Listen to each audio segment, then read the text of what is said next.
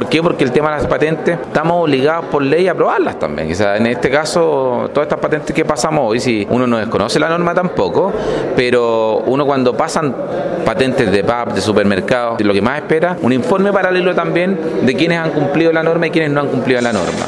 Pero la norma también eh, debiese exigirse tanto a la autoridad policial que, no sé, tres veces al año visiten a todos los que tienen patentes de alcohol dentro de la ciudad y fiscalicen también, también nocturnamente si es que se cumple o no esta norma, que sea el tema del consumo de alcohol en Osorno es altísimo.